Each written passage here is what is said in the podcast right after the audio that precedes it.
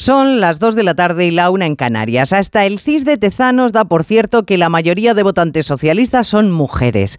Pues el partido lo está haciendo de lujo. A una semana del Día Internacional de la Mujer, abusadores y violadores se siguen beneficiando de la ley Montero. Y una trama corrupta, supuestamente encabezada por un diputado socialista, remataba sus holgorios en prostíbulos. Burdeles que deberían desaparecer con la ley contra la prostitución que impulsa el PSOE.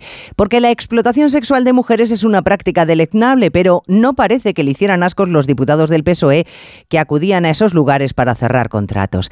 El Partido Socialista se está cubriendo gloria con las mujeres en particular, pero sin olvidar que este es un caso de corrupción, esa que ofendía tanto a Pedro Sánchez que encabezó una moción de censura para acabar con ella. La corrupción siempre es repugnante, pero cuando a los bolsillos de los españoles les salen cada vez más telarañas, es particularmente hiriente.